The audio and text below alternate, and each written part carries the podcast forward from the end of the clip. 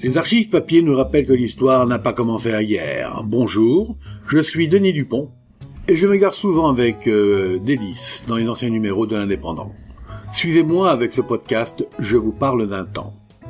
Mardi 15 juillet 1958.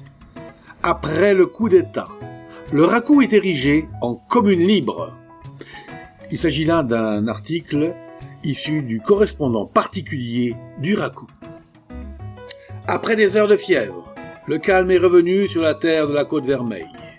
Hier matin, vers 12h30, Karchov Ier, maire de la commune libre du Racou, coprince de Portaïs, a fait une entrée triomphale dans le Racou pacifié, acclamé par une foule innombrable.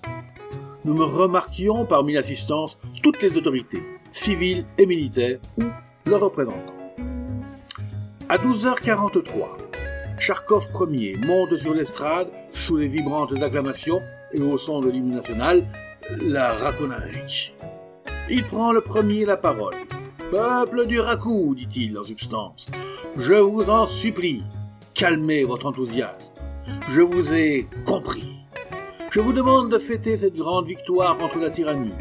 Moi, Karchov Ier, investi par la confiance du peuple du Rakou, m'engage sur l'honneur à donner à mes administrés le bien-être.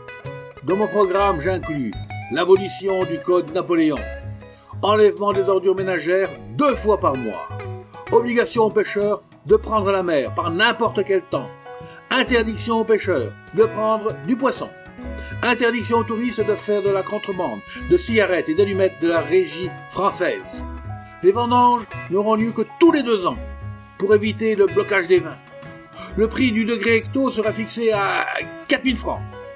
Suppression des cépages nobles, remplacés par des pains maritimes et des chênes-lièges.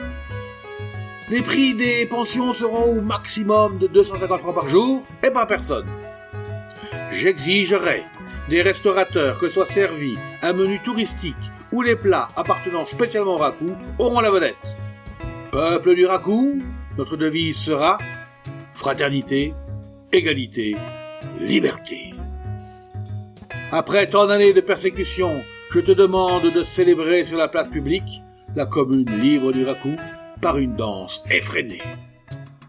Après ce discours, M. Gaston Pams, conseiller général, maire d'Argelès, a fait entendre ses paroles d'espoir. Souhaitons que les relations économiques et spirituelles entre la commune mère et la commune libre restent toujours ce qu'elles ont été, empreintes de la plus grande cordialité. Il rend hommage à la population du Racou, qui a su se donner comme super-préfet un homme aussi dynamique que M. Astruc. Il prononce des paroles élogieuses en l'honneur de Charkov Ier et ses conseillers techniques du comité des fêtes. Après quoi, la fête commence et se poursuit pendant toute la journée entre les estivants du Racou et une foule considérable venue prendre sa part aux réjouissances. C'était Je vous parle temps, un podcast produit par l'Indépendant et proposé par Denis Dupont à retrouver ici même 善慈悲